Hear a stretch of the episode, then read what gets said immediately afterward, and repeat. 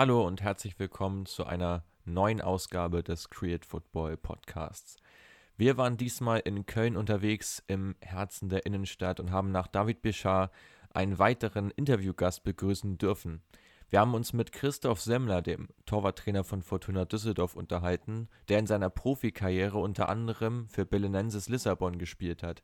Wir reden mit ihm über Auslandsstationen, über fremde Sitten in Portugal, über jede Menge Anekdoten aus seiner Zeit im Ausland, in der er unter anderem auch als Torwarttrainer in Eupen in Belgien aktiv war und versuchen das moderne Torwartspiel etwas zu skizzieren. Außerdem kommt seine besondere Beziehung zu André Almeida, dem portugiesischen Nationalspieler, zur Sprache und vieles, vieles weiteres, was er uns im Verlaufe des Gesprächs erzählt, ist wirklich sehr unterhaltsam, teilweise kurios und bietet neue Insights in den tatsächlichen Profisport und wie es vor allem auch im Ausland manchmal so abgeht. Daher wollen wir euch jetzt nicht länger auf die Folter spannen. Los geht's. So,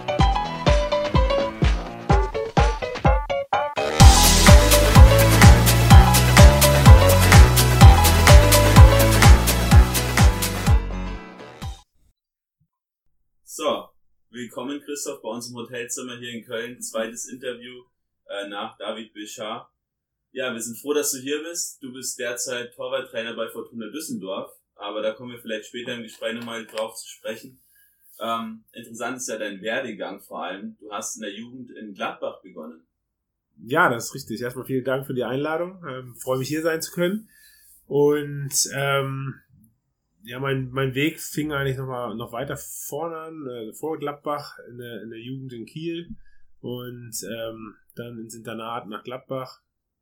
Ähm, von dort aus ein paar Ups und Downs gehabt, ähm, die eine oder andere Insolvenz mitgemacht im, im Seniorenbereich und ähm, sicherlich meine, meine sportlich ähm, erfolgreichste Zeit in Oberhausen ähm, mit, den, mit den zwei Aufstiegen bis in die zweite Liga und danach durfte ich nochmal, wollte ich auch nochmal ins Ausland und war ein Jahr in Portugal äh, bei Belenenses Lissabon.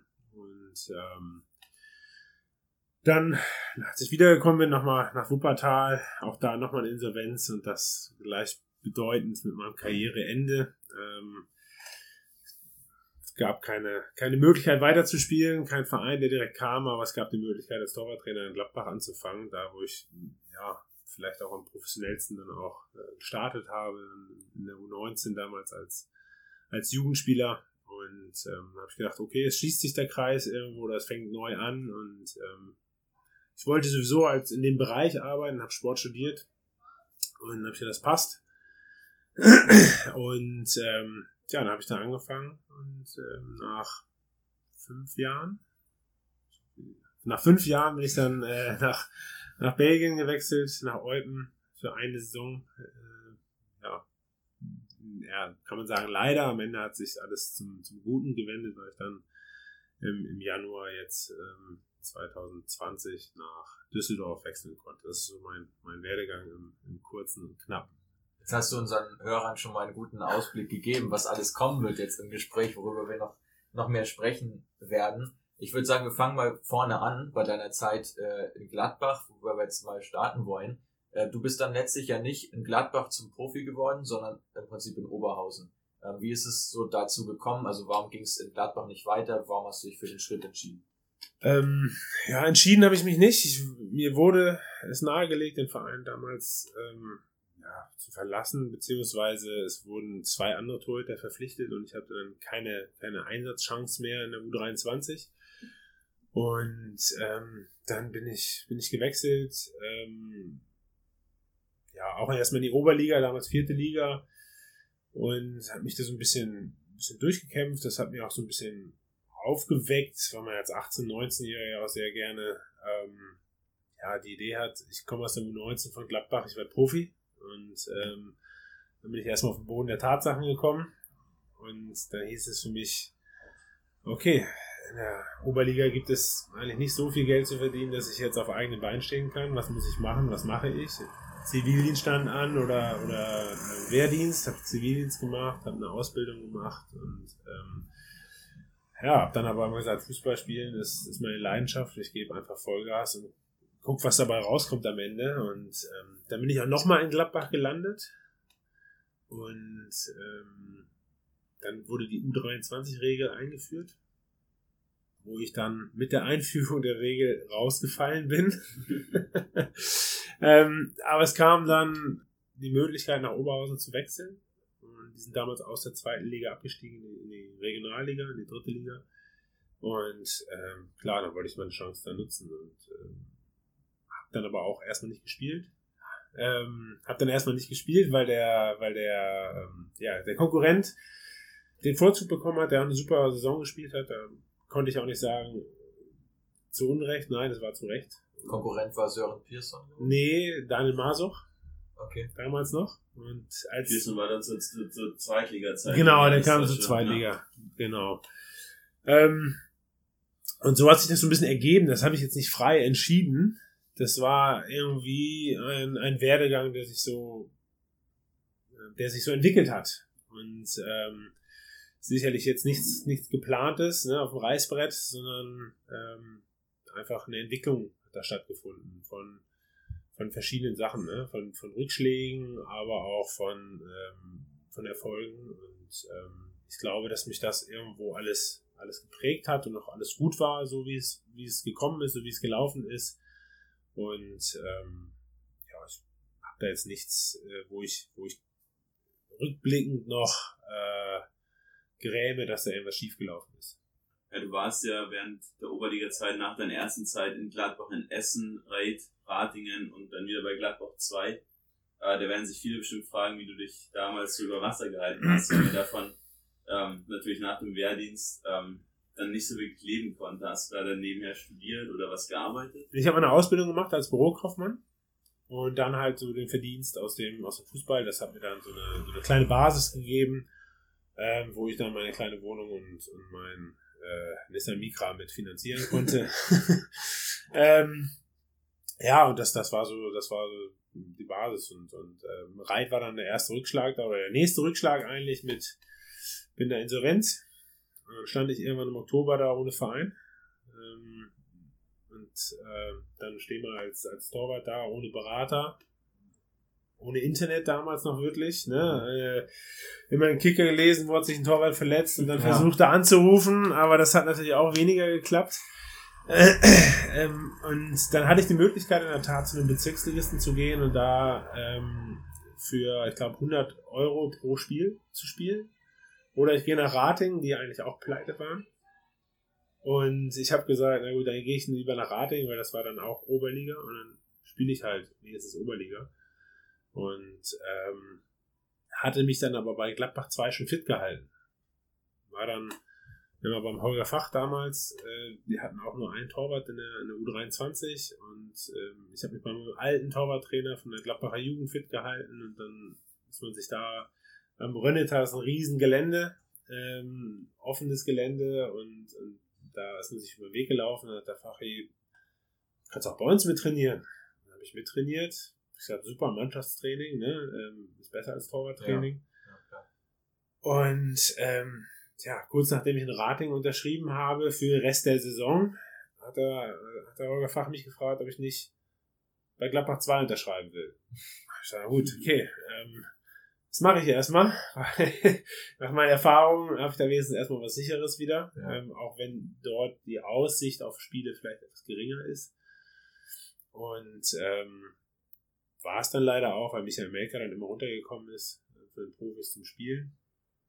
Ähm, aber auch das für mich eine, eine gute Erfahrung und äh, habe da viel gelernt beim, beim Holger Fach auch und äh, ja, bin darüber dann irgendwie nach Oberhausen gekommen. Wie ist da der Kontakt zustande gekommen? Also du hattest ja danach deine erfolgreichste Zeit, würde ich sagen, in Oberhausen, ja. mit denen du dann ja auch aus der Regionalliga zweimal aufgestiegen bist. Ja. Ähm, wie ist der Kontakt zustande gekommen? Wie bist du dorthin gekommen? Und hast du heute noch den Draht zum Verein? Oder ist es komplett also abgekühlt? Ich bin da hingekommen, ganz witzig, weil ein Mitspieler von Gladbach einen Berater hatte. Das ist jetzt, das ist der Dirk Hebel, der jetzt Sports Total ist. Okay. Ähm, und ich hatte keinen Berater. Und ich hatte, pff, du kannst mir vielleicht helfen? Also ist ja wirklich nicht leicht, ohne Berater auch irgendwo unterzukommen. Und dann habe ich mich damals mit der Cable getroffen und ähm, also, du, pass auf, können wir gucken. Und ähm, da war mein, mein Kumpel ist halt nach Oberhausen gewechselt. Und dann waren die Vertragsgespräche in Oberhausen und da kam irgendwie zur Sprache, dass Oberhausen einen Torwart sucht. Und der, der Hebel damals sagt, ich habe da noch einen. Und so bin ich nach Oberhausen gekommen. Also Zufall eigentlich und ein bisschen Glück vielleicht. Und ähm, so bin ich nach Oberhausen gekommen und habe da fünf Jahre verbracht, so viel, so lange wie eigentlich nirgends als Spieler. Und ähm, klar, ich habe zu einem noch ab und zu mal Kontakt. Dann haben wir ähm, eine Gruppe, da kann ich mal sagen, herzlichen Glückwunsch Benny, der hat heute sein, seine Tochter bekommen. Ähm, habe ich nämlich vorhin in der Gruppe gelesen.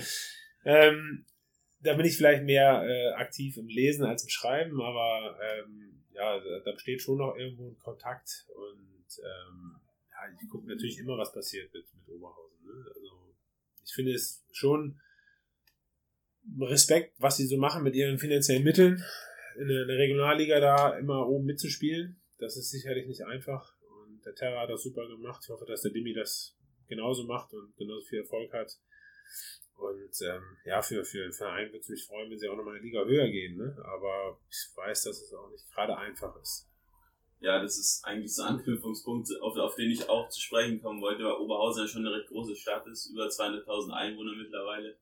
Und ja, trotzdem, sagen wir mal, nur vierte Liga spielt, ähnlich ja auch wie andere Teams, Traditionsteams, Aachen, Essen, Offenbach, die gefühlt alle eine große Fanbase haben oder haben könnten, eben durch das Einzugsgebiet, wo der Verein eben platziert ist und halt trotzdem ja recht tief stehen und kannst du da vielleicht ein, zwei Gründe nennen, woran das deiner Meinung nach liegt? Ich glaube, dass es das ist zwar eine recht große Stadt, aber ich glaube, die Arbeitslosigkeit ist auch sehr hoch. Ähm, das zum einen. Dann, ähm, das bedeutet halt, dass vielleicht auch nicht so viele Sponsoren in der Stadt vorhanden sind. Mhm. Ne? Ich glaube, der Hauptsponsor ist immer noch Energieversorgung Oberhausen. Ähm, dann hat natürlich Oberhausen auch sehr viel Konkurrenz mit Duisburg, Schalke, Dortmund. Das gehört immer noch zum Niederrhein, sprich dann Essen, ist auch äh, immer Derby gegen RWE, die ja ähnliche Probleme auch haben. Ähm, dann Düsseldorf, Gladbach, das ist ja alles, die ja auch wieder Spieler wiederum abziehen können. Wo auf der anderen Seite machen sie es jetzt auch gerade seit längerer Zeit sehr gut in der U19, spielen immer in der Bundesliga. Ähm, trotzdem ist es, glaube ich, am Ende auch eine finanzielle Sache. Und wenn äh, es keine Sponsoren gibt, die halt genügend Geld reinstecken, ist es halt schwer für den Verein, eine Mannschaft auf die Beine zu stellen, die um den Aufstieg mitspielt, beziehungsweise den Aufstieg mit großen Sicherheit äh, gewährleistet, weil mit den Relegationsspielen ist es ja immer noch nicht, ja. nicht klar, ob ja. du als Erster wirklich aufsteigst. Ne? Ja, du bist von der vierten zweimal in, in Folge 06, 07, 07 und 8 in die zweite Liga durchmarschiert und hast dann auch mal zweite Liga tatsächlich gespielt. Ich würde auch mal behaupten, äh, ja, die höchste sportliche Herausforderung in deiner äh, Spielerkarriere. Ähm, kannst du uns da einen Einblick gewähren, wo bestehen da die Unterschiede zwischen ähm, der vierten und der zweiten Liga und wie hast du dich dem Ganzen angepasst? Ähm, unbewusst habe ich mich angepasst. ähm, ganz klar war in der vierten Liga, wir wollen aufsteigen. Das, das war ganz, ganz klar. Das war unser Ziel. Ähm, dementsprechend hatten wir auch eine Truppe zusammen. Und ähm, wir waren absoluter Favorit. Es gab jetzt auch nicht wirklich, es gab ja nur eine oder andere Mannschaft, die uns ein Bein hätte stellen können. Aber am Ende haben wir es relativ sicher, glaube ich, gemacht. Ähm, und dann war Ziel in der dritten Liga war, oder Regionalliga war, war die Qualifikation für die dritte Liga, für die Eingleisige. Das ähm, hätte Platz 10 sein müssen, glaube ich. Also war Platz 10 das Ziel, das Minimalziel. Und ähm, ich erinnere mich, dass wir eigentlich einen super Derby-Sieg hatten gegen RWE mit 4 zu 1. Ähm, dann haben wir so ein bisschen einen kleinen Hänger, oft auch 0-0 gespielt ähm, wo wir gedacht haben, ja, okay, wir stehen hinten ganz gut, aber wir kommen nicht ganz nach vorne und da müssen wir ein bisschen was ändern. Dann haben wir so das Ganze einfach nach vorne verlagert. Also anstatt sehr tief zu stehen, einfach ein bisschen weiter, ein bisschen höher und, und ähm, Schlüsselspiel war, glaube ich, dann auch ein Fair, ähm, wo wir 1-0 in Führung gehen. Ich glaube, in der, in der dritten Minute durch den Elfmeter gewinnen wir das Spiel 2-1. Ähm, und dann haben wir so eine Hinrunde einen ganz guten Lauf gehabt. Uns gut eingependelt und in der Rückrunde kann ich gar nicht genau sagen. Das ist, da sind wir so in den Flow gekommen. Wir haben einfach gespielt und wir haben einfach gewonnen. Ähm, ja, noch ein Mülli dabei, der hat auch noch ein paar Freistöße reingehauen, die dann natürlich auch nochmal helfen, ein paar Spiele zu gewinnen oder zu entscheiden oder zu drehen oder wie auch immer. Ähm, das war, das war einfach so ein, so ein Lauf. Wir haben dann auch dann zu Hause gegen Erfurt, letzt, vorletztes Spiel, hätten wir gewinnen müssen.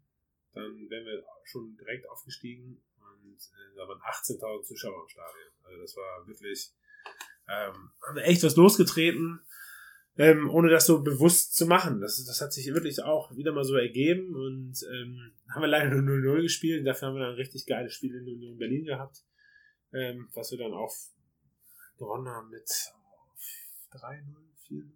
Muss ich jetzt mal lügen, weiß ich gar nicht genau. Ähm, auf jeden Fall haben wir es gewonnen und ähm, Riesenerlebnis einfach. Und ähm, dann sind wir in die zweite Liga hoch.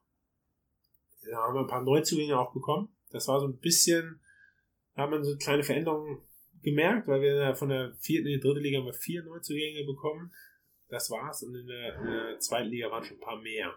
Und da natürlich auch ein bisschen anderes Niveau, vielleicht auch vom Gehalt. Und da hat man schon eine Veränderung gemerkt. Und natürlich die Jungs, die inklusive mir, die von der vierten Liga hoch sind, die müssen sich anders strecken. Ne? Das ist schneller, das ist äh, intensiver das Spiel und ähm, muss man sich auch natürlich erstmal anpassen und dran gewöhnen und ähm, es wird auch rauer einfach. Ne? Das ist klar. Ähm, da geht es um Abstiegskampf und das, das war, ich muss sagen, für mich war es wirklich, ich musste an mein absolutes Limit gehen und habe dann auch gemerkt, habe mich da einmal verletzt und nach der Verletzung kam ich wieder und habe gemerkt, wie die Jungs sich weiterentwickelt haben und ich mich ja nicht wirklich weiterentwickeln konnte durch die Verletzung und dass mir es wirklich sehr, sehr schwer gefallen ist, da erstmal wieder reinzukommen. Das wollte ich natürlich zu dem damaligen Zeitpunkt gar nicht so wahrhaben. Das muss man auch erstmal realisieren. und ähm, habe gemerkt, wie, wie, an was für Limit ich überhaupt gespielt habe, um in der zweiten Liga spielen zu können, vielleicht auch. Und ähm, das konnte ich nach der Verletzung erstmal nicht so aufbringen. Und das, da habe ich, muss, mich auch viel, viel Energie gekostet, auch wieder da irgendwo in die Richtung zu kommen, ja. Ich glaube, da sprechen wir schon fast über mentale Aspekte auch im Fußball, weil du ja im Prinzip nicht sagen kannst, okay, du brauchst einfach noch Zeit, um wieder auf das Niveau zu kommen, auf dem du mal warst, weil du damit ja deine Position gefährdest. Also du kannst, das musst du ja eigentlich mit dir selber ausmachen, mit dem Druck daneben, unter dem du stehst, ähm, um dieses Niveau einfach wieder zu erreichen. Mhm. Und da schließt sich meine Frage dann auch direkt mal an weil ich finde, gerade auf der Torhüterposition ist die men mentale Verfassung eigentlich ein wesentlicher Bestandteil und auch super, also super komplex, weil entweder du bist der Mann, der immer spielt, oder du bist derjenige, der im Prinzip nie spielt und auf seine Chance warten muss und eigentlich hoffen muss, dass sich der Stammtorwart eine rote Karte ähm, bekommt oder dass er sich eine Verletzung zuzieht. Ähm, wie schwierig ist dieser Spagat zwischen den beiden Extremen als Torwart? Wenn du spielst, ist er relativ leicht.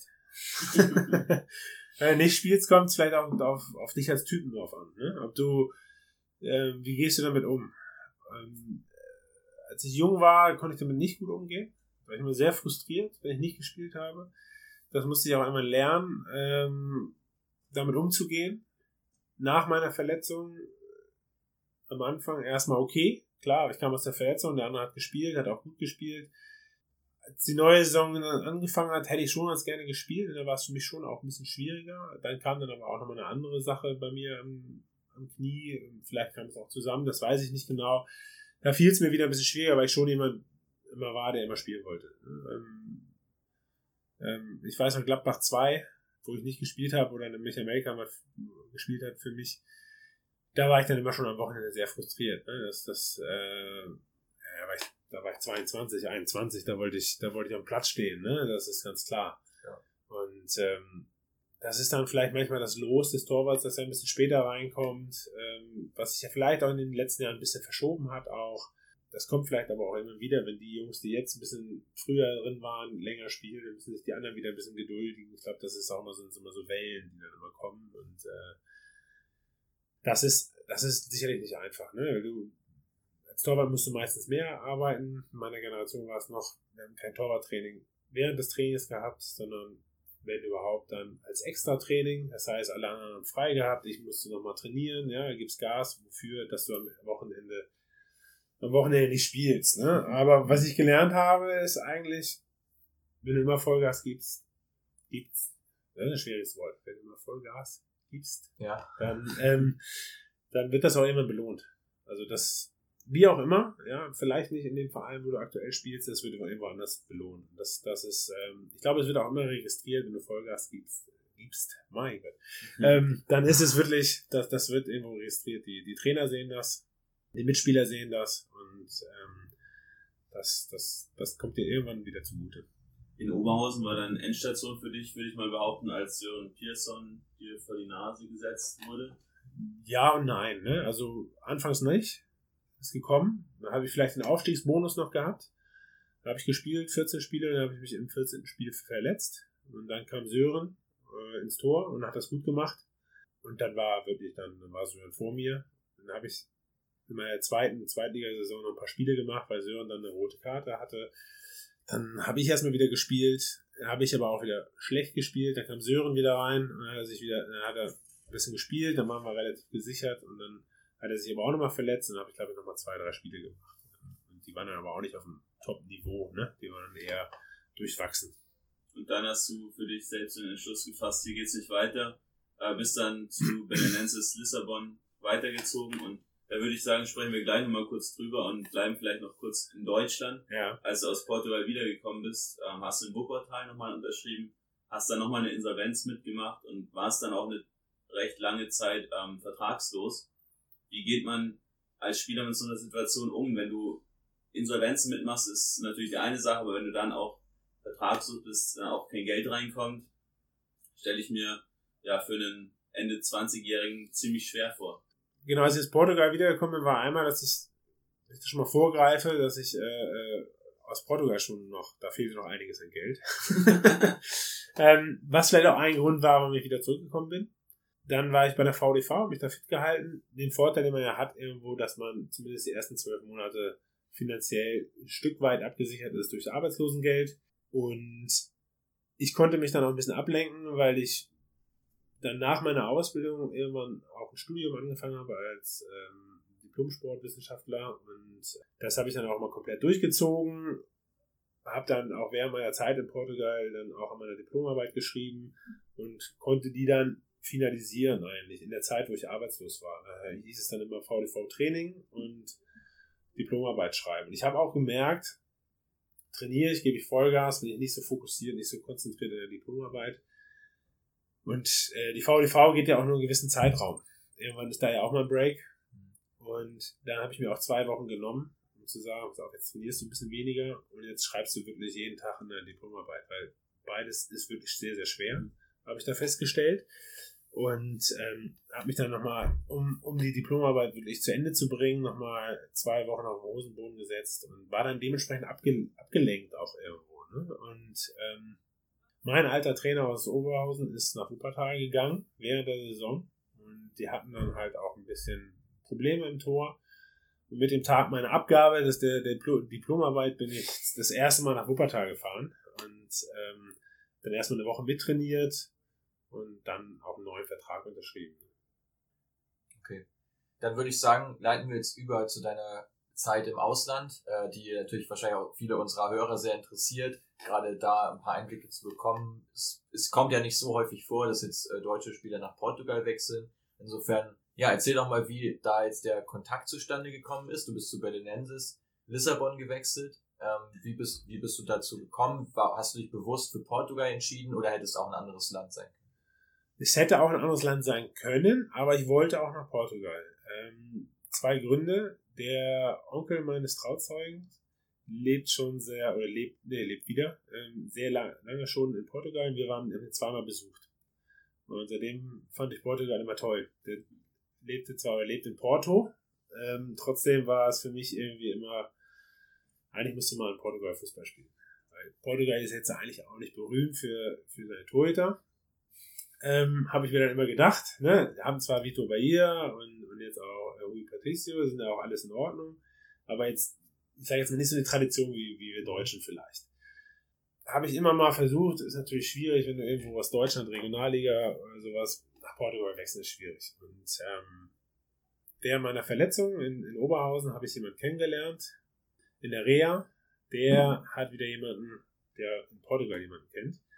Und so habe ich dann einmal ein Probetraining in Bader Mar gemacht. Damals aufgestiegen von der zweiten in die erste Liga. Das war aber sehr kurioses ähm, Probetraining. Das war während der Weltmeisterschaft 2010. Ich habe mir 14 Tage vor dieser, dieses Probetrainings mir irgendwas eingefangen, dass ich fast 10 Tage Durchfall hatte. Und ja, gut, das ist schlecht, ja. Da war ich richtig, das war so, als ich dann zum Probetraining gefahren bin, war das erste Mal, dass ich wieder Sport gemacht habe. Also wirklich ein bisschen äh, schwach auf den Beinen und dann war das ein Probetraining. Montags waren 50 Spieler da, Mittwochs waren 40 Spieler da, äh, Dienstags 40, Mittwochs 30, Donnerstags 20 und so wurde jeden Tag ausgesiebt. Okay. Und ich bin irgendwann Mittwochs dazugestoßen.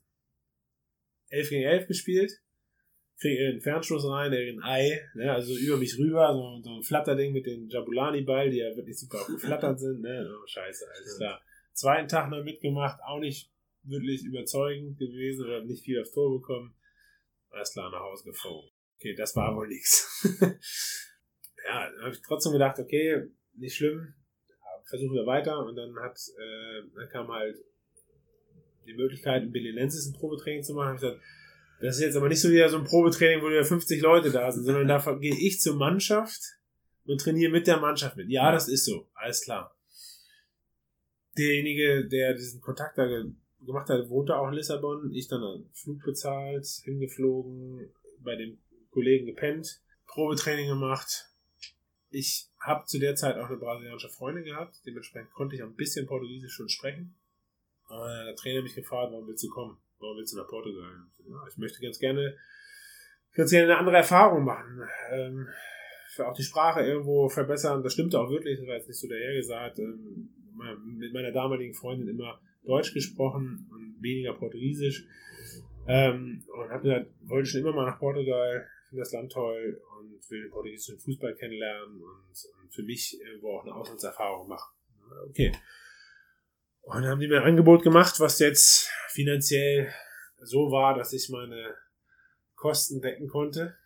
Und dann so mache ich. Fertig aus. Und ähm, ja, dann bin ich hin. Und war der Start auch schwierig. Haben wir Pokal gespielt. Ich weiß nicht, ehrlich gesagt nicht, wie es jetzt aktuell noch ist. Damals war die ersten Runden im Pokal war eine Gruppe. Das erste Spiel durfte ich nicht spielen, war mir spielberechtigt. Zweites Spiel durfte ich dann spielen. War mein erstes Spiel 5-0 verloren. Ich auch ein bisschen rumgeirrt, ne, wusste auch noch nicht so, oh, so, das geht ja gut los, ne. Ja, es hat sich dann aber alles ein bisschen stabilisiert und wird besser. Ähm, aber wir waren, Belenenses waren Absteiger aus der ersten Liga. Und äh, der damalige Trainer, ein ehemaliger Spieler auch vom Verein, trotzdem hat er nicht viel Kredit gehabt, relativ schnell rausgeschmissen worden, noch rausgeflogen. Ich habe mich sogar noch, genau, unter dem alten Trainer habe ich mir eine Innenband, ein Innenband anderes zugezogen. Dann kam ein neuer Trainer. Ich war in der Reha, das war natürlich auch unglücklich. Ähm, ich kam relativ schnell zurück. Und der damalige Torwart, der gespielt hat, war da schon 38. Und wir hatten mit, mit dem neuen Trainer auch nicht wirklich Erfolge gefeiert. Und dann hat er mich ins Tor gestellt und wir haben gewonnen. Und das war natürlich für mich gut, weil dadurch bin ich im Tor geblieben. Ich glaube, ich würde jetzt nicht so positiv auf das Jahr zurückblicken, wenn ich jetzt ein Jahr da auf der Bank gesessen hätte, dann weiterhin. Ne? Das ist auch ganz klar. Wir haben, wir haben dann am Ende, mussten wir sogar gucken, dass wir nicht absteigen mit dem Verein. Es war, lief so viel schief. Ich glaube, ich habe meine letzten drei oder vier Gehälter anderthalb Jahre später bekommen. ähm, vieles ist anders, ne? wenn man bei uns in Deutschland sagt, ein Tag vor dem Spiel geht er nicht mehr in die Sauna, geht er nicht mehr in den heißen Whirlpool, war das ein Tag vor dem Spiel Pflicht. Wir haben uns morgens beim Heimspiel haben uns morgens getroffen, sind in ein Restaurant gefahren und da gab es dickes Steak. ja, also es war schon anders, aber ähm, gut, so ist es dann halt. Ist vielleicht auch nicht überall so in Portugal, da war es irgendwie so. Aber es war auf jeden Fall was, was eine ganz, ganz tolle Erfahrung und äh, ist ein ganz, ganz tolles Land. Lissabon ist eine super Stadt. Will ich nicht missen. Da sprichst du ja schon diese kulturellen Unterschiede an, die ja ganz interessant sind, wenn man das mal von jemandem hört, der dort gelebt hat. Wie war sonst so das Leben in Lissabon? Hast du wahrscheinlich dann deine Wohnung gehabt? Ja, also ein bisschen, ein bisschen außerhalb. Ja, also mit dem Auto fünf bis zehn Minuten außerhalb, ähm, aber eigentlich in Lissabon. Wirklich fantastisch, muss ich wirklich sagen. Ähm, wir haben sehr viel Taktiktraining gemacht in der Vorbereitung. Ich habe in der Vorbereitung selten so wenig körperlich gearbeitet. Ähm, super viel taktisch und auch sehr wenig zwei Einheiten am Tag. Gut, es war sehr heiß, ne? muss man auch dazu sagen. Der Strand ist auch nicht weit weg. Also du hast schon ein sehr schönes Leben auch. Ne? Ähm, hinzu kommt, dass es ist, glaube ich, mittlerweile ein bisschen teurer geworden. Trotzdem, ähm, zur damaligen Zeit hat ein Espresso 50 Cent gekostet. Und ähm, dementsprechend war, war auch das, der Rest des Essens und, und äh, so relativ preisgünstig. Wohnung war nicht so preisgünstig. Die sind schon relativ teuer dann, aber ähm, der Wohnraum ja auch recht eng ist oder begrenzt ist. Ähm, aber ähm, ich, ich mag ganz gerne Länder oder Städte auch über, über, über das Essen erkunden. Was, was halt, was gibt es für Essen? Und, und finde das immer sehr spannend. Und ja, auch da muss ich sagen, das war echt, echt super. Ich habe ganz gute Kollegen gehabt, äh, viele Brasilianer, aber auch, auch gute portugiesische Kollegen, mit denen wir was gemacht haben. Das war schon, das war schon eine sehr, sehr gute Erfahrung. Ja, du sprichst es gerade schon an, gute portugiesische Kollegen. Einer sticht da besonders hervor. Ja, André Almeida, ja. Ähm, Jetzt bei Benfica, für die, die es nicht wissen, Rechtsverteidiger. Genau. Ähm, ich ich habe in der Tat, ähm, wir haben ja vor unserem Gespräch hier auch nochmal über Pelé gesprochen und ich habe in der Tat, ähm, mache ich das schon manchmal, wenn ich ein bisschen Zeit und Muße habe, äh, bei Transfermarkt zu gucken, wo der eine oder andere spielt. Es ist schon sehr interessant, ähm, ähm, wer dann nochmal welchen Weg gemacht hat. Und einer war in Frankreich, ähm, einer war mal in Angola, ist wieder zurück. Der eine oder andere hat auch nochmal in, in, in Rumänien gespielt. Und ähm, von dem, wo ich gedacht hätte, der ist wirklich noch ein bisschen noch mehr Spiele schafft in der ersten Liga. Der ist, glaube ich, in der zweiten Liga. Aber ja, André war, war ist damals schon nach Benfica gegangen, nach der Saison, ausgeliehen nach Leida, glaube ich, und dann zurück zu Benfica und dann da Stammspieler dann mal Zeit gehabt, wo er jetzt nicht so viel gespielt hat und jetzt spielt er, glaube ich, wieder, oder? Mhm. Das bin ich nicht ganz sicher. Aber er war auf jeden Fall bei der WM in Brasilien mit dabei. Genau, und du hast uns im Vorgespräch auch schon erzählt, dass du bei dem Spiel Deutschland gegen Portugal auch live im Stadion dabei warst und hast dann äh, dich doch sehr gewundert, dass Andrea Almeida damit von der Partie ist. ja, aber nicht gewundert, ich wusste es im Vorfeld schon, ja, ja. aber ich fand es sehr, ich fand es irgendwie amüsant, ne? Er da unten auf dem Feld, ich da oben das war ja auch schon, da war ich ja schon Torwarttrainer auch. Und dann bin ich mit einem guten Kumpel, sind wir nach, nach Brasilien geflogen. Ähm, ich hatte nicht viel Zeit. Er hat damals auch noch gespielt. Wir sind zehn Tage hin, äh, ein paar Tage vor der WM schon, dann sind wir in Amazonas, haben uns den angeguckt, sind dann noch woanders hin und dann sind wir zum, zu dem WM-Spiel gegangen und wir sind noch nach äh, in Fortaleza zu Uruguay gegen Chile? Nee, Chile war es nicht. Komme ich gleich drauf. Ja. Reichen wir sonst nochmal nach. Genau, genau. ähm, die zwei Spiele haben wir uns angeguckt und das waren einfach auch richtig zehn tolle Tage dort. Und äh, ja, André da unten auf dem Platz und ich da oben. Äh, er gibt Vollgas. Ich habe paar mehr Bier getrunken dafür. ähm, ja, dann haben wir noch den Fanbeauftragten von Oberhausen in Salvador getroffen. Und mein Kumpel, ähm, der hat da zu der damaligen Zeit in Oberhausen auch gespielt. Also es war auch nochmal ganz witzig, ja. Für die, die sich wundern, warum wir über Pelé gesprochen haben, natürlich nicht der brasilianische Pelé, sondern ähm, ja, Pelé, vielleicht äh, werden einige von euch ihn kennen, von Monaco oder verpflichtet worden für knapp 7 Millionen, auch in Nottingham gespielt, ähm, auch in Reading gespielt, in, in Mailand stand da auch schon fest als du mit ihm zusammengespielt hast auch. Ja, ein defensiver Mittelfeldspieler. Die zwei sind da so ein bisschen hervorgestochen aus deinen Mitspielern. Aber was mich generell noch interessieren würde, wie war so die Vereins- und die Ligastruktur damals vor ja, knapp zehn Jahren in Portugal in der zweiten Liga? Ähm, Stelle ich mir alles ein bisschen wild und unorganisiert vor. es gab sogar, es war damals Liga Orangina und ähm, es gab auch Fernsehen, aber ist jetzt vielleicht nicht so vergleichbar mit der zweiten Liga bei uns. Zuschauer, circa 200 bis 300 Egal, ob du auswärts oder zu Hause spielst. Ne? Ähm, extrem wenig. Extrem wenig. Stadien würde ich auch dürftig, also Stadien, wo, wo keine Tür, eine Toilette war. Ähm, äh, ich sag mal so, die, die Regionalliga hat relativ, relativ hohe Auflagen hier in Deutschland, damit die Vereine überhaupt in der Regionalliga spielen dürfen. Und ähm, zu damaligen Zeitpunkt war das in der zweiten Liga in, in Portugal auf keinen Fall so. Ne? Da waren, die wären in der, in der Regionalliga nicht zugelassen worden, die Stadien. Ähm, das, das waren so eigentlich die, die, die größten Punkte. Belenenses ging sehr schlecht damals. Die haben ein recht großes Vereinsgelände. Die haben, wie viele portugiesische Vereine, die haben auch noch Rollhockey professionell, Basketball, äh, ganz viele Sportarten einfach äh, unter einem Dach und auch in, in, in, bei Belenenses gab es noch ein riesen Schwimmbad noch und äh, das haben die alles irgendwie zu der Zeit irgendwie abgestoßen oder wenn sie es nicht mehr zahlen konnten.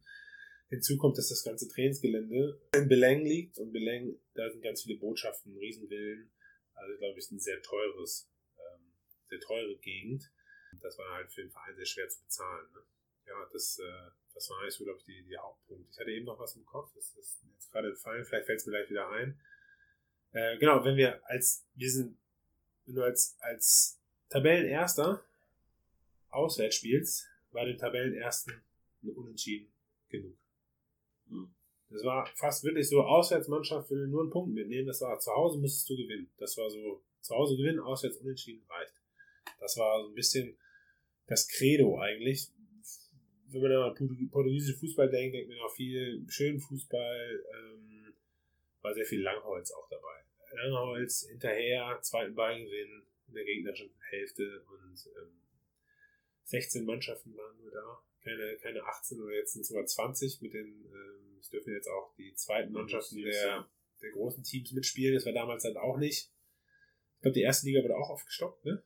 Das sind 18. 18, ja. Da waren die damals auch 16. Das kann schon sein. Ich ja. glaube, ja, ich glaube, die hatten 16 in der ersten, 16 in der zweiten. Dann haben sie die zweite jetzt aufgestockt mit den zweiten Mannschaften dazu. Der erste auch auf 18 aufgestockt. Und ähm, das war auch nochmal ein großer Unterschied, ja. Aber es deckt sich ja ziemlich gut mit unserer Einschätzung, die wir in der 21. Episode gegeben haben über den portugiesischen Fußball, dass einfach wenig Tore fallen und dass viele Mannschaften mit diesem Unentschieden einfach gut leben können und sich deswegen auch einfach nicht offensiv verausgaben auswärts, sondern sich eher hinten reinstellen, ein bisschen auf Konter lauern und einfach das Heimteam dann machen lassen und einfach zum Spiel wenig beitragen. Und so kommen natürlich relativ statische Spiele dann leider zustande in Portugal. Mhm. Wie würdest du denn das Liganiveau abschließend beurteilen? Also wenn du jetzt die zweite portugiesische Liga nimmst, wie sie damals war, womit kann man es ungefähr vergleichen? War es vergleichbar zu deiner Regionalliga-Zeit oder war es Drittliganiveau? Ich hätte, hätte es auf Drittliganiveau eingeschätzt. Ne? Ja. Ähm, Drittliganiveau bis, bis vielleicht auch der eine oder andere Verein Zweitliganiveau. Das, das so ungefähr ich das damals eingeschätzt. Okay. Gut, nach deiner aktiven Zeit, um es mal abzuschließen, bist du dann Torwarttrainer geworden. Mhm. Wie kam es dazu? Also Du hast ja vorhin schon ein bisschen angesprochen, was du alles so gemacht hast. Ähm, bist dann doch kein Bürokaufmann geworden, sondern doch Torwarttrainer. Ja. Ähm, wie ist die Entscheidung gereift und wie kam es dazu? Ähm, die Entscheidung gereift ist eigentlich während der Ausbildung. Ich habe gesagt, ah, Bürokaufmann, nee, muss noch was anderes passieren. Und ähm, informiert, Sportstudium, alles klar, kann ich mich mit identifizieren hätte natürlich auch irgendwie BWL machen können, aufbauen auf Bürokaufmann, aber habe ich gesagt, nee, eigentlich interessiert mich das nicht. Und Studium ist, ist schon auch viel Arbeit, da willst du schon was machen, was dich wirklich interessiert. Und dann habe ich mich bei der Spur beworben, Eignungstest gemacht, alles hingehauen, alles klar, studiert und ähm, da dann auch irgendwann oder relativ schnell gedacht, ich will im Fußball bleiben, aber da gibt es ja nicht so viele Optionen. Ne? Berater, fiel für mich sofort raus. Ähm, und irgendwie dann, dann habe ich ein Praktikum gemacht, auch bei Borussia auch schon, ähm, und gemerkt, okay, wenn du nicht selber auf dem Platz stehst, als Aktiver, bringt dir immer noch am meisten Spaß, wenn du als, als Trainer auf dem Platz stehst. Und ähm, wollte mich dann auch lange nicht festlegen auf, auf Torwarttrainer. Habe auch meine A-Lizenz gemacht. Ähm, habe auch beim äh, äh, Scouting-Team vom DFB und der Sporthochschule mitgemacht und da dann auch lange, also bei der WM 2.6 hat das ja angefangen. Genau, dann habe ich bei der EM 2.8 Portugal und Kroatien analysiert und bei der WM 2.10 Brasilien und weiß ich schon gar nicht mehr, ähm, sodass ich da dann auch nochmal andere Einblicke als, als auf dem Torwartbereich habe.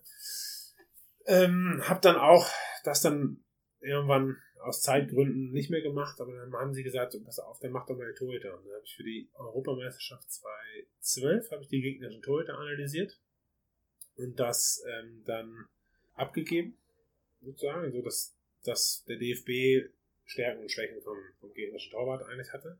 Dann war ich raus und haben sie gesagt, kannst du nicht nochmal Studenten anlernen. Und dann habe ich nochmal für die WM 2014 nochmal zwei Studenten, so ein bisschen, pass auf, achte mal da drauf, da drauf, da drauf. Und da war ich schon eigentlich auch schon in der Torwartschiene. Ne? Ähm, und Torwarttrainer kam wirklich in Wuppertal, Verein insolvent, spielen die Saison noch zu Ende. Wir spielen bei Borussia Mönchengladbach 2.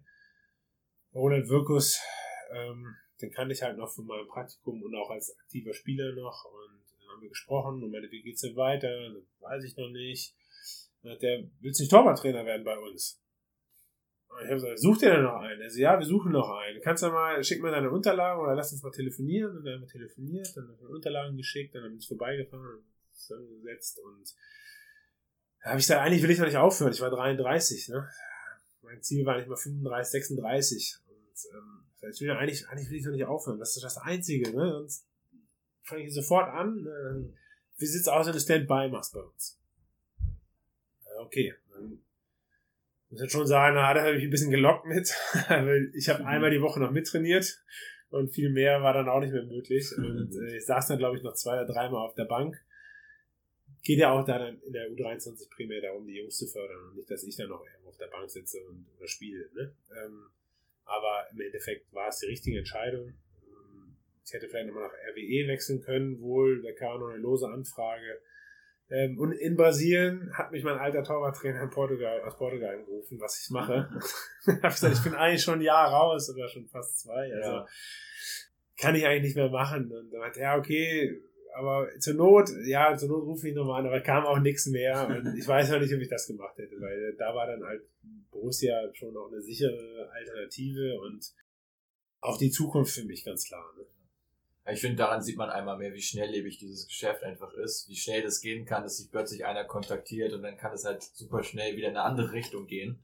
Roland Wirkus, den du ansprichst, ist, glaube ich, heute immer noch NLZ-Leiter, ja. wenn, ich, ja. wenn mich nicht alles täuscht, also eine sehr kontinuierliche Position in Absolut. Gladbach. Ähm, und über Gladbach können wir auch nochmal abschließend sprechen. Also, wo, als du angefangen hast als Torwarttrainer, hast du gewisse Punkte gehabt, auf die du viel Wert gelegt hast, weil du es aus deiner aktiven Laufbahn so empfunden hast, dass manche Sachen beispielsweise zu kurz gekommen sind beim Training, die du dann erst recht trainiert hast, oder hast du dich daran orientiert, wie dein eigenes Training war? Ähm, ja und nein. Ne? Das ist, äh, du hast natürlich dein eigenes Training. Du weißt, was dir gefällt, du weißt, was dir nicht gefällt. Denn machst du dir aber natürlich, wenn du auf der anderen Seite stehst, machst du dir ganz anders Gedanken. Ja. Ne? Äh, als Aktiver machst du dir Gedanken, worauf habe ich jetzt Lust und worauf nicht. Als, ähm, oder halt auch, ich brauche ein gutes Gefühl, ich will die und die Übung nochmal machen. Als Trainer hast du natürlich einen ganz anderen Blick. Da denkst du auf einmal, was braucht der denn? Oder wo muss er sich verbessern? Und dann kommt hinzu, dass ähm, ich da rein, auch ein bisschen reingeworfen wurde ähm, und dann viel auch ausprobieren durfte, was ja auch ganz schön ist. Und ähm, dann natürlich auch einfach immer nochmal geguckt hat, wie macht Uwe Kamps das, wie macht der andere Torwarttrainer das in der Jugend und, und, und dann so ein bisschen gucken. Und dann guckst du irgendwann nochmal zu anderen Torwarttrainern und was machen die, warum machen die das? Und dann führst du vielleicht auch noch ein paar mehr Gespräche, die du vorher gar nicht so geführt hast als Aktiver. Ne? Und ich denke, das ist auch normal, das macht jeder Trainer und auch jeder Torwarttrainer, dass er irgendwo anfängt und wenn du fünf Jahre weiter guckst, machst du kaum noch eine Übung von dem, was du vielleicht vor fünf mhm. Jahren gemacht hast. Ich würde sagen, was ich vor fünf Jahren gemacht habe, ist schon sehr, sehr anders zu dem, was ich jetzt mache. Ähm, das, das ist, gibt immer noch eine Übung, aber das ist dann vielleicht auch nochmal aus einem anderen Hintergrund, weil ich mir was dabei denke nochmal. Vorher habe ich dann vielleicht gerade eine Anfangsphase eher nochmal gemacht und dann eher so, okay, die, die kenne ich, die Übung ist gut, die bewirkt auch was, so, und, und irgendwann findet dann auch noch so ein anderer Prozess statt beim Trainer. Im Trainerwesen scheiden sich ja auch die Geister, ähm, wenn du, also es gibt eigentlich zwei Prinzipien. Entweder du stärkst die Stärken, du siehst einfach, wo hat der Torwart seine besten Punkte und die mhm. versuchst du weiterhin zu fördern, dass die besonders stark herauskommen. oder du versuchst die Schwächen zu schwächen? Hast du da einen Mittelweg gefunden oder hast du, würdest du dich auf einen Bereich stärker fokussieren, wenn du jetzt rein an das Training denkst? Ich würde, also ich bin eher so, dass ich den Mittelweg wähle. Kommt vielleicht auf den Torwart, wenn ich jetzt mal ähm, sage, ein Torwart kann gut Fußball spielen. Das ist seine absolute Stärke. Ist aber nicht seine Kernkompetenz. Also versuche ich das zu erhalten irgendwo, aber jetzt nicht noch weiter zu einzuschleifen, weil das kann er super. Mhm. Da, da sind mir vielleicht andere Sachen wichtiger. Und ich glaube sowieso, das ist so meine Erfahrung, die ich auch aus Gesprächen mit anderen Torwarttrainern habe, dass man in einer Woche versucht, alles behandelt zu haben. Du hast Flanken dabei, du hast einen Spielaufbau dabei, du hast Torverteidigung, ähm, du hast ein 1 gegen 1, Abdrücke, alles irgendwo dabei, das alles irgendwo mal gemacht hat. Klar kannst du auch da Blöcke setzen und sagen, pass auf, die nächsten vier Wochen, weil das 1 gegen 1 nicht gut ist, trainieren wir vielleicht zweimal in der Woche 1 gegen 1. Sowas. Aber du wirst nicht hingehen und sagen, wir trainieren die ganze Woche 1 gegen 1 und der Rest fällt weg.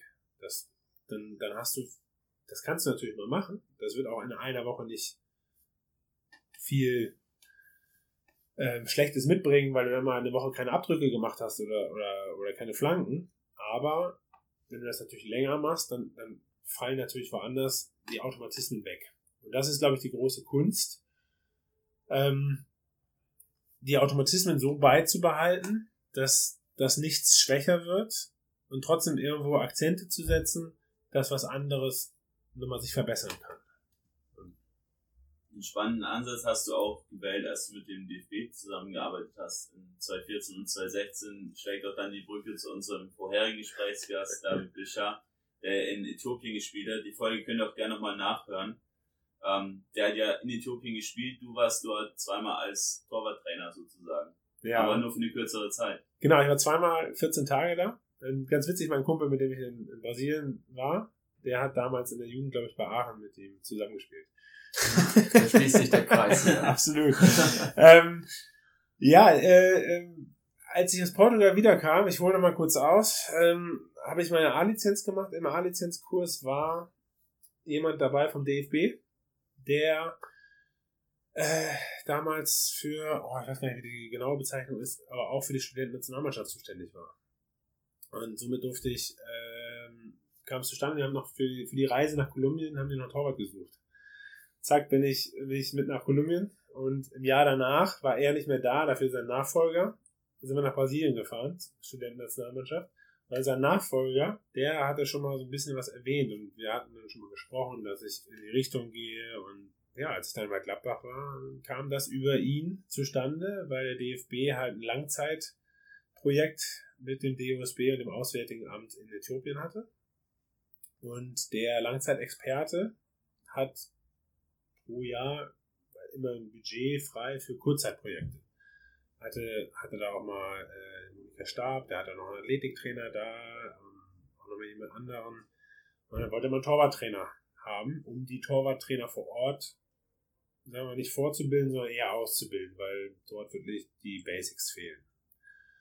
Und ähm, ja, so ist das gekommen und dann äh, bin ich 14 Tage hin und ähm, habe dann zweimal eine Woche lang einen Kurs gegeben und dort versucht, ähm, so mal die Basics vom, zum, vom Torwartspiel zu vermitteln, weil das muss man schon sagen, in Äthiopien ist es nicht so, dass der Torwart irgendwo seine Position einnimmt, steht und dann kommt der Schuss. Wir schießen einfach irgendwann, egal ob der Torwart in der optimalen Position steht oder nicht. Und, und ähm, dann, die machen wirklich abstruse Dinge manchmal, wo du sagst, warum nicht im Tor? Äh, warum schießt ihr, warum stellt ihr den Torwart neben den Pfosten? Dann schießt ihr die Bälle in die Hand. Warum stellt ihr nicht in die Mitte? Und ihr stellt euch in die Mitte oder stellt euch wenigstens im Winkel und das passt. Also wirklich sehr, ähm, sehr viele Basics auch und das hat sehr, sehr viel Spaß gemacht. Die, die Jungs waren ähm, zum, Jungs und Mädels, das waren auch, da waren auch Frauen dabei. Ähm, wirklich zum Teil, ähm, wenn es dann in die Theorie ging, war es schwierig zu, zu folgen für die Jungs ähm, und Mädels, aber gerade auf der, in der Praxis sehr, sehr ehrgeizig, sehr gut dabei und hat sehr viel Spaß gemacht und haben sich alle gut eingebracht und Ideen gehabt. Und dann kam so die Idee, weil es beim DFB ja auch nochmal einen Basis- und Leistungskurs ähm, gibt. Mittlerweile ist jetzt diese Saison ja auch der B-Lizenz für Torwarttrainer eingeführt worden. Ähm, dort auch nochmal einen fortführenden Kurs zu machen. Und da haben wir so die besten vom ersten Kurs, von den ersten beiden Kurse genommen und haben nochmal äh, Kurs gemacht und das ein bisschen aufgebaut. Und äh, hat sich dann aber herausgestellt, dass dann nochmal Anfragen da waren. Das heißt, wir haben dann in der vierten Woche noch einen dritten Basiskurs sozusagen gemacht. Und der, aber der, der, der weiterführende Kurs war auch sehr spannend, weil, weil die Teilnehmer wirklich ähm, so echt engagiert waren und die haben eine Idee gehabt, kam wirklich, das ist ja ein großes Land, von weit her und ähm, haben echt nicht viel Geld und mussten sich dann für die Woche da irgendwo einquartieren bei Verwandten oder sonstiges und ähm, haben dann aber die Idee gehabt, dass sie sich die Torwarttrainer, die werden dort natürlich auch nicht so gut bezahlt, ähm, aber dass sie, dass sie dann äh, gucken, dass die sich zusammen verbinden und sich austauschen und das habe ich noch niemals angeregt, das haben die selber gemacht und das fand ich ganz, ganz toll. Und, und ein ehemaliger Nationaltorwart, der dabei war, der hat auch so ganz zwei kleine Jungs, äh, mit denen er trainiert hat. Und dann hat er, ja, kann ich dir jetzt mal zeigen, was ich da mache? Ähm, und äh, das fand ich echt richtig, richtig toll, weil ich auch gesagt habe, ihr müsst gucken, dass ihr, dass ihr vernünftiges Torwarttraining der Jugend macht, weil wenn ihr die gut ausbildet, werden das gute Torhüter und die geben das wieder weiter. Und ähm, wenn die jetzt einen 28-jährigen Äthiopier versuchen umzubiegen, wird das schwer, das ist auch klar. Und die müssen halt unten anfangen in der Jugend und ähm, dann, dann hat er die Jungs gebracht und hat mit denen trainiert und das war schon echt, echt toll. Ich wurde damit Geschenken überhäuft, das ist unglaublich. Also ich habe ich hab mehrere äthiopische Trachten jetzt zu Hause. ähm, aber das, das zeigt ja auch deren Wertschätzung und ähm, das ist halt auch wirklich, muss ich sagen, ganz viel Spaß damit. Bin mit den, mit den, ich hatte da einen, der mir geholfen hat, der sehr gut Englisch gesprochen hat, weil viele da auch noch Amharisch sprechen und weniger Englisch. Und mit dem bin ich dann immer mittags essen gegangen. Ähm, würde man sich sonst auch nicht reintrauen, aber ähm, das war schon sehr spannend und ähm, das war auch, äh, auch, auch wie jede andere Erfahrung, glaube ich, einfach toll.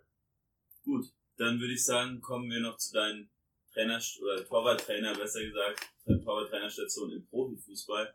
Ähm, eine Station, über die wir vielleicht kurz sprechen, ist KS Eupen in Belgien.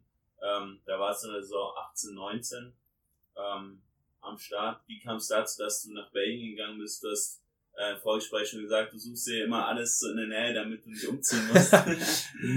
ja, es ist natürlich ein Optimalfall, weil ich mich hier äh, sehr, sehr wohl fühle, aber das heißt nicht, dass ich äh, bereit wäre umzuziehen, so ist es nicht. Ähm, wie ist es gekommen? Also äh, Fakt ist, ich habe in Gladbach ein Jahr bei den Profis mitgearbeitet.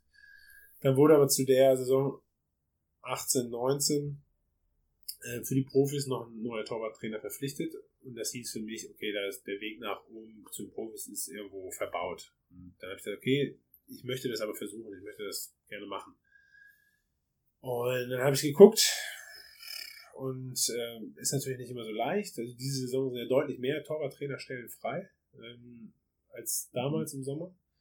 Und irgendwie hatte ich aber schon im Januar mitbekommen, im Januar 18 muss es ja. gewesen sein, dass der Torwarttrainer damals nach China gegangen ist. Und ich habe da mal geguckt und die hatten dann auf der Homepage immer noch keinen Torwarttrainer. Das fand ich sehr, sehr komisch und habe ich geguckt, ob ich irgendjemand kenne, der wieder vor Ort jemand kennt. Und irgendwie hat das auch geklappt. Und dann war ich da zum Probe, äh, zum Vorstellungsgespräch. Und dann haben die mir abends ein Angebot gemacht. Das habe ich dann angenommen und dann war ich halt äh, dort in Belgien Torwarttrainer, ja. Dann natürlich auch noch wirklich sehr passend, dass es örtlich sehr nah war. Ne? ist auch eine deutschsprachige äh, Kommune. Deutschsprachig, genau. Sprechen dort Französisch und Deutsch ähm, was natürlich mir den Einstieg auch noch erleichtert hat. Der Trainer sprach nur Französisch und Englisch, Co-Trainer Französisch, Spanisch und Englisch und der AD-Trainer Französisch und Englisch. Aber Teammanager Deutsch und ähm, das Belgier, aber der Sportdirektor und alles haben halt auch Deutsch gesprochen, Deutsche waren oder sind. Ähm, das, das war natürlich sehr, sehr leicht für mich. Ne? Mein Torwart damals halt konnte auch Belgier, ähm, der konnte auch gut Deutsch sprechen. Deswegen war da die Kommunikation schon sehr leicht und ähm, die anderen beiden Torhüter, mit denen habe ich Englisch kommuniziert und habe versucht, natürlich auch ein bisschen Französisch zu lernen, damit das alles ein bisschen besser funktioniert noch. Und ähm, ja, hätte ich eigentlich gerne mehr vertieft, aber wir waren ja schon in der Vorbereitung zur Vorbereitung, eine Woche vor Vorbereitungsstart. Es war nämlich so, dass der, der Henrik, das war eigentlich relativ klar, dass der Henrik wechselt, der ist dann auch nach Anderlecht gewechselt. Und wir wollten dann einen neuen Torwart auch verpflichten. Da war die Frage, wer. Und ähm, hatte ich mich zwei Wochen vor Trainingsstart auch nochmal mit den Verantwortlichen getroffen. Und ähm, ja, dann war eine Woche vorher Start. Vor Start war dann, habe ich eine Nacht bekommen, kannst du morgen nach Eupen kommen. Ja klar, ich gesagt, endlich besprechen wir jetzt nochmal final den Torwart, was wir jetzt machen, wen wir jetzt verpflichten werden. Und äh, ja, bin ich hingefahren, hieß es, äh, ja, wir haben gerade den Trainer rausgeschmissen. Und ähm, der neue Trainer, den wir im Auge haben, den wir verpflichten wollen, der kommt nur, wenn der seinen Co-Trainer, Athletiktrainer und Torwarttrainer mitbringen darf. Und da habe ich erstmal geschluckt. Ja. und ähm, haben die gesagt, Co-Trainer und Athletiktrainer würden wir behalten. Torwarttrainer, wir würden dich auch gerne behalten. Ähm, wir würden, oder wir haben mir angeboten, dass ich dann äh, Jugendchef-Torwarttrainer werde. Ähm, oder Option war auch nochmal, dass sie durch das Katari-Netzwerk, weil der Verein gehört ja ähm, dem Katar, beziehungsweise der Aspire Academy, ähm, vor Ort dann in Katar was machen. Aber da muss ich halt sagen, nach Katar wollte ich dann nicht, auch wenn ich sehr begeistert bin immer vom Ausland, aber nach Katar wollte ich nicht. Ähm, hat, hat vielleicht auch was mit meiner Frau zu tun, weil natürlich ähm, Frauen in, in arabischen Ländern ein wenig eingeschränkter sind. Ja. Also ich habe auch einen deutschen Athletiktrainer-Kollegen, der sich da sehr, sehr wohl fühlt mit seiner Frau, die dort auch arbeitet, das ist auch alles okay, aber irgendwie war es nicht ganz so, dass, und es kam auch so ein bisschen ad hoc und ähm, habe jetzt mal Nein gesagt. Und ähm, habe ich überlegt, was mache ich, mache ich das bei Eupen in der Jugend? Und ähm, habe ich gesagt, nee, pass auf, lass uns versuchen, oder lass uns gucken, dass wir den Vertrag auflösen ich will dann die Zeit nutzen zum Hospitieren. Wenn du, wenn ja. du als, als, wenn du im normalen Geschäft bist, kommst du so gut wie nicht dazu, mal zum anderen Verein zu fahren, dich mit deinen Kollegen auszutauschen. Dann nutze ich die Zeit und hospitiere. Ähm, ich war in der Tat sogar nochmal bei Barnsley in der Woche, beim Daniel Stendel. Hätte ich auch hingehen können. Aber ich habe mich dann auch dagegen entschieden, nach Barnsley zu gehen. Weil das, muss ich dann sagen, war einfach ein finanzieller Aspekt ähm, meine Frau hätte dann ihren Job kündigen müssen und das mein Arbeitslosengeld und, und äh, das Gehalt von meiner Frau war dann eigentlich ungefähr so viel, wie es in Barnsley gewesen wäre. Und das war dann irgendwie, irgendwie war es nicht so, hat nicht hundertprozentig gepasst, muss halt irgendwie so sein, dass du das Gefühl hast, ja, das musst du machen. Ne? Und äh, das war dann leider nicht so gegeben, da habe ich mit Daniel Stände noch ein bisschen enttäuscht. Ne? Also das, ähm, weil auch, ich war eine Woche da und er hat sich echt gut um mich gekümmert und sich eingesetzt. Ähm, aber ähm, ja, irgendwie war das Gefühl von meiner Seite nicht beim Daniel Stendel, auch nicht beim Trainerteam, sondern einfach von der Gesamtsituation nicht so da. Und dann habe ich das abgesagt und habe dann meine Hospitation gemacht und am Ende ist dann in Düsseldorf gelandet. Ja, sehr interessant, was du da äh, erzählst, jetzt auch aus deiner Zeit aus äh, Eupen. ja. ich total spannend. Äh, ich bin die ganze Zeit am überlegen, der Torwart Henrik van Kronbrünn mhm. müsste es gewesen sein, der dann ja zu Anderlecht gegangen ist ja. und jetzt im Sommer ja auch bei Schalke 04 einer der Kandidaten war. Jetzt ist wohl äh, Alex Schwolo geworden aus Freiburg, insofern wird er nicht verpflichtet, aber sehr interessant, dass du den auch äh, selber trainiert hast. Ja. Ähm, da würde mich noch interessieren, bevor wir deine Zeit aus Belgien abschließen, wie du dort das Liganiveau einschätzt. Du mhm. warst jetzt ja auch bei sämtlichen Spielen, nehme ich mal an, auf der, auf der Bank mit dabei ja. und hast sicherlich da auch deine Meinung zu bilden können aus der Saison. Äh, wie würdest du das Liganiveau einschätzen? Ähm, aber ja, es war Hendrik und ähm, das wissen wir, warum er so gut ist. Äh, ja, ja. also das, das, muss ich ein bisschen ähm, relativieren. Ne? Also Henrik, als ich angekommen bin, war schon der Torwart, ne? oder ist da habe ich jetzt nicht, ich habe den nicht geschliffen. Ja, ich habe, ähm, denke ich, ich habe ein paar Sachen gesehen, die er, die er verbessern könnte. Das habe ich auch irgendwo mit ihm gemacht. Ich, mein Eindruck, mein persönlicher Eindruck war auch, dass, ähm, dass das irgendwo so funktioniert hat, wie das halt auch bei einem Torwart, der auch schon ein gewisses Alter hat, funktionieren kann. Ähm, er hat eine, eine, ordentliche Saison gespielt, er hat, aber vorher schon ordentliche Saisons gespielt. Also das war auch schon in der Saison, wo ich gekommen bin, im Sommer war schon die Rede davon, dass er wechselt. Also das war schon immer, immer die, also er hätte, glaube ich, jetzt schon zu Ajax gehen können oder zu anderen Vereinen, aber da hätte er vielleicht nicht gespielt und er wollte auch schon auch spielen, ne? Das ist ja auch nachvollziehbar. Ähm, aber es war jetzt nicht überraschend, dass er wechselt, aber das lag jetzt auch nicht ähm, Haupt, hauptgrundmäßig an mir. Ähm, und ähm, das Niveau der Liga ist, ich glaube, da ist schon ein ganz großes Gefälle drin. Ne? Also du hast du die, die Top-Mannschaften, die, die ja auch europäisch spielen, die jetzt ja vielleicht auch europäisch nicht unbedingt immer was reißen, aber ja auch mithalten können. Und dann hast du wirklich so Mannschaften, die im Abstieg spielen, die wirklich, ja, zum Teil Zweitliganiveau vielleicht, gutes Zweitliganiveau haben, sowas. Ne? Ähm, Hast natürlich den Vorteil durch diese Playoffs. Die sind ja im März, sind wir schon fertig gewesen mit der Liga und dann kommen nochmal Playoffs, Playoff 1 und Playoff 2, relativ komplizierte Struktur.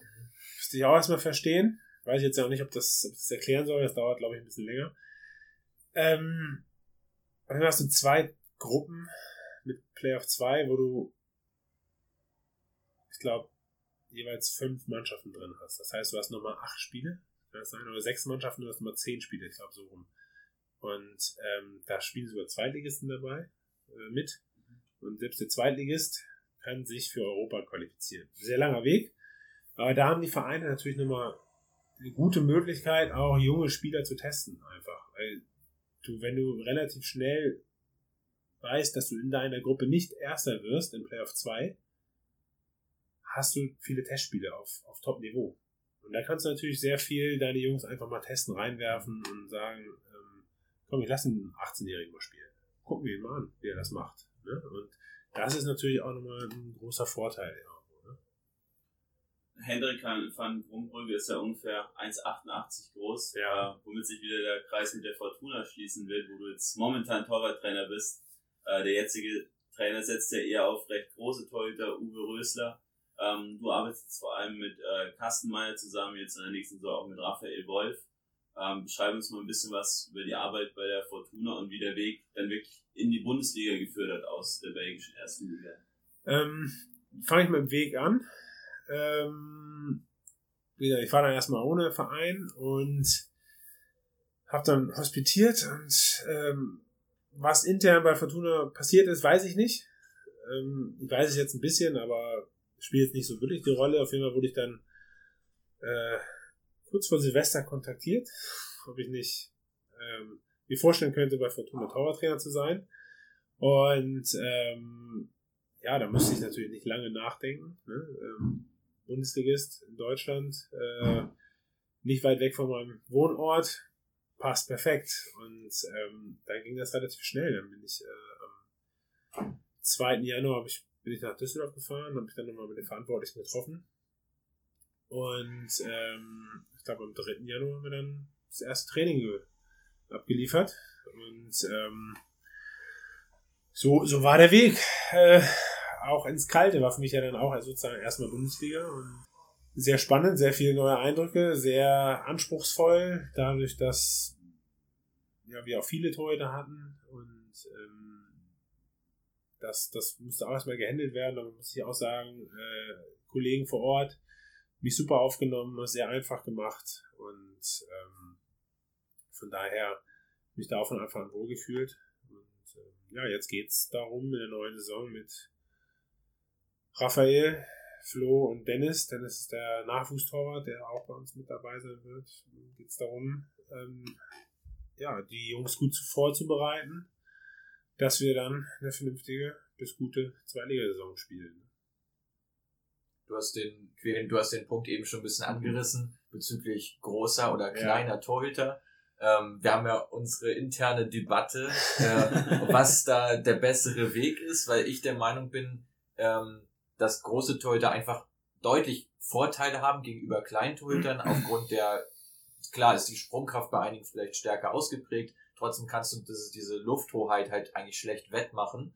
Ähm, du selbst bist 1,84, hast uns eben äh, nochmal mitgeteilt, also gehörst auch zu der Sorte etwas kleinerer Torhüter. Ähm, wie bewertest du, wie bewertest du gerade Torhüter, die vielleicht sogar noch kleiner sind als du? Ja. Also international sprechen wir mal noch zwei, drei an. Genau, also Buika Farinius, über den wir im Vorgespräch kurz gesprochen haben, ähm, der ist nach Laos wechselt mit nur 1,75. Auch Jordi Massib aus Valladolid, der ist nur 1,80 und Gautier Lassonneur aus Brest, der ist 1,81, also alle recht klein, würden unter Uwe Rösler womöglich nicht spielen. äh, bei dir als Trainer womöglich schon? Ähm, womöglich schon, ja. Also der Uwe ist natürlich ähm, sehr geprägt aus England und ich glaube schon, dass es von Land zu Land sehr, sehr unterschiedlich ist. Ne? Dass die, ähm, die Engländer äh, haben, glaube haben die überhaupt irgendwo in einem Verein einen kleineren Torwart, sprich, sprich einen, der 1,84 ist? Ich glaube es nicht. Ähm, das ist irgendwo mhm. Tradition bei denen, das, das ist auch okay. So hat jedes Land, glaube ich, seine eigene Tradition. In ähm, Spanien sind, glaube ich, kleinere Torhüter eher nochmal gang und gäbe, in, in, den lateinamerikanischen Ländern vielleicht auch. Ähm, ich glaube, dass das ist jetzt aber nur eine Vermutung, dass die Leute generell kleiner sind in den Ländern. Ja. Dementsprechend haben sie nicht so eine große Auswahl an großen Spielern. Vermeintlich. Ich, ich ja, ich bin auch selber ein kleinerer Torwart gewesen und es stimmt schon, ne? Du hast natürlich eine etwas bessere Reichweite auch, ne? Also bei Bällen in die Ecke, vielleicht auch bei hohen Bällen. Ähm, trotzdem glaube ich, dass speziell bei hohen Bällen ähm, es viel auf Positionsspiel ankommt, auf mutiges, offensives Stehen, auf ein gutes Timing, auf ein gutes, auf ein gutes Einschätzen des Balles. Und da kann dir auch eine Größe nicht viel helfen. Und wenn du ein gutes Timing hast und mutig bist, als Torwart, der vielleicht nur 1,84, 1,86, 1,88 ist, ähm, kannst du trotzdem besser sein in der Luft als jemand, der vielleicht 1,92, 1,93 ist. Ähm, ich glaube, es kommt immer aufs Gesamtpaket an. Hinzu kommen natürlich nicht nur Flanken, ähm, sondern auch das 1 gegen 1. Wie schnell kommst du runter? Wie beweglich bist du? Wenn du natürlich vielleicht so Richtung 2 Meter gehst, dann bist du vielleicht auch ein bisschen langsamer unten am Boden. Ne? Das ist dann, das muss man dann immer abwägen. Das ist dann vielleicht auch äh, eine Frage von, wie groß ist der Rest der Mannschaft. Wenn du eine sehr große Mannschaft hast, kannst du vielleicht auch einen kleineren Torwart haben. Wenn du eine sehr kleine Mannschaft hast, ist es vielleicht besser, wenn du einen etwas größeren Torwart hast. Das ist dann, ähm, ist dann vielleicht auch mal ein Zusammenspiel. Also ich bin da jemand, der nicht etwas ausschließen möchte. Wobei ich schon sagen muss, 1,75 ist wirklich sehr, sehr klein für, für den Profibereich und irgendwo auch limitierend. Ähm, der, der Tim mag es mir äh, entschuldigen, das ist mein ehemaliger Torwart aus der U23, ist so um die 1, muss ich jetzt lügen, 78. Super Athlet, ich habe super gerne mit ihm gearbeitet, ähm, Vollprofi durch und durch. Ähm, und es hat ihn irgendwo auch ein bisschen limitiert. Weil man sagen muss, ich sehe den Trend der Torhüter nach wie vor immer in dem spielerischen Torhüter. Mhm. Also jetzt ein Marc-André Testegen, auch Manuel Neuer, die haben natürlich eine, eine gute Körpergröße, aber sind trotzdem technisch recht stark. Und das wird natürlich auch bei Farinis, den wir genannt haben, der ja bis er 14 war, auf dem Feld gespielt. Mhm. Äh, solche Spieler sind natürlich einfach in, in, den, in dem Sinne viel stärker, wie jetzt ein 2-Meter-Torhüter, der vielleicht schon 35 ist und ähm, halt jeden Ball einfach nur lang schlagen kann. Und wie du schon sagst, da muss man halt so ein ähm, ja, Gesamtkonzept finden, denke ich aber dann ja nach wie vor so ein bisschen auch mit dem Trend gehen, denke ich. Ähm, siehst du den auch weiterhin bei den mitspielenden Torhütern oder denkst du, dass sich das auch wieder gegenläufig entwickeln könnte? Also ich sehe das schon. Als ich angefangen habe als Torwarttrainer, war es oft so, wie ist denn der Torwart? Ja, kann er mit links spielen? Kann er Fußball spielen? Mit einem schwachen Fuß? Also es war fast immer die erste Frage. Es hat sich schon, das finde ich, hat sich schon ein bisschen geändert. Ich finde das auch manchmal ein bisschen schwierig, dass ein Torwart mit beiden Füßen gleich stark spielen soll. Aber manche Feldspieler mit einem schwachen, mit einem schwachen ja. Fuß ähm, das nicht können. Ja. Aber es wird erwartet von einem Torwart. Das finde ich manchmal ein bisschen, bisschen schwierig. Und ähm, die Kernkompetenz für mich beim Torwart liegt immer noch im Bälle halten. Ja, das ist natürlich auch immer noch ein großes Feld. Dazu gehört eine Strafraumbeherrschung, dazu gehört Bälle in die Tiefe, dazu gehört aber die reine Torverteidigung, das 1 gegen 1 und das ist schon, da ein komplettes Paket zu finden, ist schon schwierig. Und dann noch ein Fußballer dazu, ja, dann spielt er halt bei Bayern oder bei Barcelona. Und ähm, der Trend geht aber schon dazu, spielerisch irgendwo zumindest so zu sein. Die müssen nicht so sein wie Marc oder Manuel Neuer, dass sie, dass sie links gleich rausspielen können wie mit rechts oder aber sie müssen schon irgendwo das ermitteln, dass du sagst, ich spiele den Torwart an, man muss keine Angst haben. Der Ball wird nicht nur lang gespielt, sondern der wird auch mal angenommen und man hat Übersicht und kann den auch mal kurz weiterspielen. Das glaube ich schon, aber für mich liegt immer noch die Kernkompetenz im Halten, äh, beziehungsweise in, der Raumverteidigung, Torverteidigung. Wie blickst du allgemein auf den internationalen Torwartmarkt? Also hast du spezielle Vorbilder, vielleicht auch die du deinen Spielern zeigst, wo du vielleicht Szenen zeigst, die besonders gelungen sind? Ähm, hast du da Best Practice Beispiele, dann die absoluten Top-Torhüter, wie jetzt Jan Oblak, wie Manuel Neuer? Oder sind es vielleicht auch etwas unbekanntere Torhüter, die aber in gewissen Bereichen äh, Spitzenklasse sind? Hm, ich habe mich jetzt in, der, in, meiner, in, meiner, freien Zeit, durfte ich auch nochmal im Januar äh, eine Fortbildung geben in Polen. Und dafür habe ich dann auch mal, ähm, klar, irgendwo Best Practice Beispiele rausgesucht und äh, aber auch äh, Worst Practice. Mhm. Ja, und ähm, einfach, ja, wir, machen wir vielleicht das Mikro aus. Ist, okay. ich möchte jetzt ja auch kein äh, ähm, na, es ist schon, ich glaube, kannst du jeden Torwart nehmen, der wird immer mal in seinem Verhalten nicht die richtige Entscheidung treffen. Das wird, das wird in Testegen passieren, in Oblak, in Neuer, das ist ganz klar. Ja, da kannst du immer sagen, oh, was macht er denn da und nimmst das als negatives Beispiel. Das ist ganz, ganz klar. Ich glaube, das findest du bei jedem Torwart. Das ist, ist aber auch normal. Ähm, Best Practice, klar, habe ich auch rausgesucht. Was da ein bisschen das Problem war, äh, ich hatte damals äh, auch keine, kein, kein Zugang zu Software und musste mir halt das Videomaterial irgendwie besorgen. Das, das fällt mir jetzt natürlich leichter und ähm, was ich aber gemacht habe, auch in, in der Anfangszeit bei Fortuna, ich habe meinen Jungs anhand dieser Videos mal gezeigt, was ich erwarte. Oder was, was für mich ein, ein, ein Positionsspiel in gewissen Situationen ist. Und ähm, äh, das habe ich schon gemacht und ich glaube, das ist auch ganz gut, dass man zu visualisieren, dass die Jungs wissen, was erwarte ich eigentlich von den Torhütern. Und wen hast du da konkret angeführt? Achso, wen also du kannst ja auf positiver Seite finden ja. schon, dass man da auch den einen oder anderen Namen mal äh. droppen kann, wenn es dir da aufgefallen ist. Ja, muss ich echt, das ist jetzt schon gemischt. Es war wirklich schon sehr wild gemischt. Okay. Ähm, von manchen habe ich sogar gar keinen, äh, gar keinen Namen, weil ich die irgendwo aus dem, aus dem Netz gezogen okay. habe. Also hast rein situativ nach Szenen gesucht. Ja, genau. Dann, ja, aber ja, weniger schon. jetzt nach Zusammenschnitten von Highlight-Videos irgendwelcher ja, die, die, die Highlight-Videos sind ja auch oft sehr subjektiv. Ja. Und ich bewerte Highlights manchmal anders als, als jemand anders. Ja. Ne? Das ist ja auch klar. Kann ich sogar bei einem Highlight-Video kann ich was Negatives finden. Das ist, das ist auch normal. Und äh, ich habe in der Tat, um mal auch vielleicht einen Namen zu nennen, ich habe äh, von Courtois relativ viele Szenen als, als Worst-Case-Video genommen. Okay. Ähm, habe aber auch ähm, das ist, glaube ich, auch kein Geheimnis, dass Manuel Neuer ein, ein Positionsspiel hat, was speziell bei Flanken, bei Raumverteidigung sehr auf den Kurzpfosten angelegt ist. Ähm, was ich persönlich ein bisschen mehr bevorzugen würde, wenn er da äh, ins, ins mittlere Drittel bis ja, ins mittlere Drittel sich bewegen würde.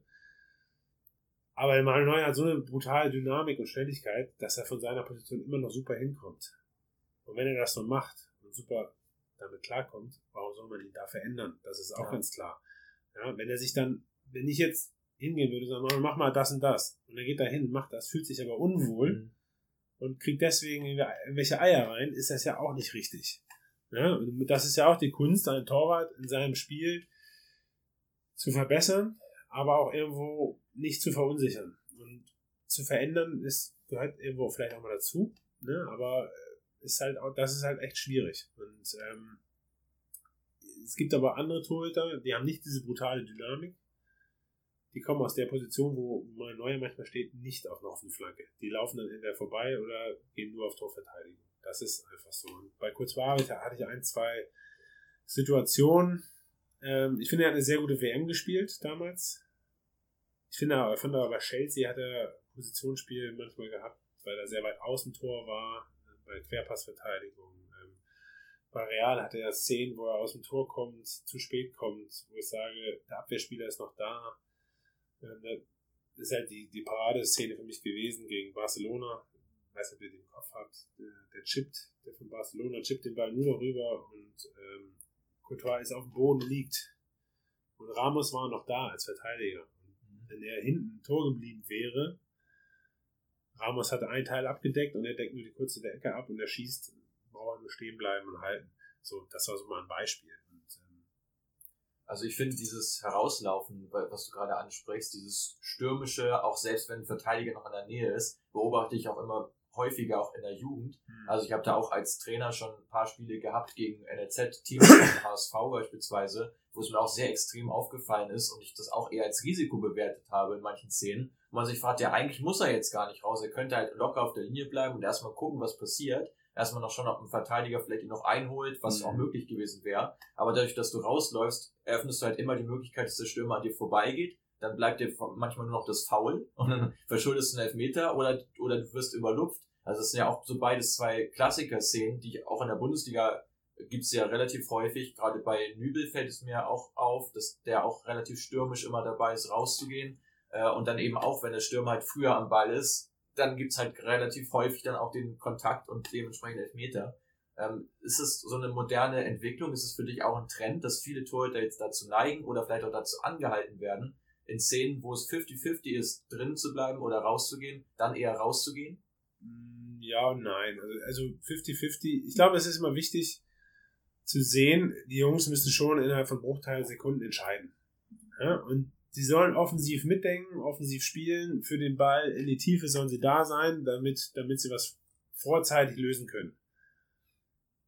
Gleichzeitig müssen sie entscheiden, vielleicht ist das zu hohes Risiko, ist der und ich müsste lieber fallen, ja. Und du hast dann manchmal echt so Sachen 50-50, wie du sagst, und dann haben sie die Entscheidung getroffen. Und dann ist es vielleicht einfach manchmal besser. Entscheide dich, steh zu der Entscheidung und zieh die voll durch. Ja. Fertig aus. Anstatt so ein Hin und Her und dann stehst du irgendwo im Raum, kannst du auch nichts machen. Glaube, das, haben wir, das haben wir relativ häufig beobachtet, als Quirin und ich waren zu Saisonbeginn ähm, bei Augsburg gegen Union Berlin. Ja. Und da haben wir uns äh, bei Kubek echt gewundert, was er also dass er das, das sieht man im Fernsehbild meistens nicht, weil der Torwart ja auch häufig, wenn der Ball nicht so dicht ist, siehst du ja, ja. nicht, was er macht. Aber wenn du es im Stadion mal beobachtest, wie oft der eigentlich zehn Meter vor, fünf zurück, zehn vor, fünf zurück und sich einfach nicht sicher war, ja. ob er jetzt gleich rausgeht oder nicht, ja. ähm, das waren, ich glaube, mindestens, bei mindestens zehn Spielen im ganzen Spiel. Oder mit Sicherheit bei vier, fünf Gegentoren, die sie dieses Jahr gefangen haben, mhm. eben aufgrund dessen, dass er sich nicht sicher war und dann eben ist halt auch immer so eine Sache als Torhüter, wenn du rauskommst, dann musst du auch durchziehen. Klar. Weil dieses dann wieder zurückgehen, dann stehst du komplett falsch und dann ja. hat der Stürmer leichtes Spiel. Ja. Weißt, wir wissen auch nicht so ganz, woran es liegt. Ob es einfach die generelle Grundfehleinschätzung von ihm ist, oder du hast auch mal gemeint, aber was mit den Augen hat vielleicht. Ich glaube, das ja gar nicht mal negativ gemeint, dass es halt an der Wahrnehmung mhm. vielleicht auch liegen kann.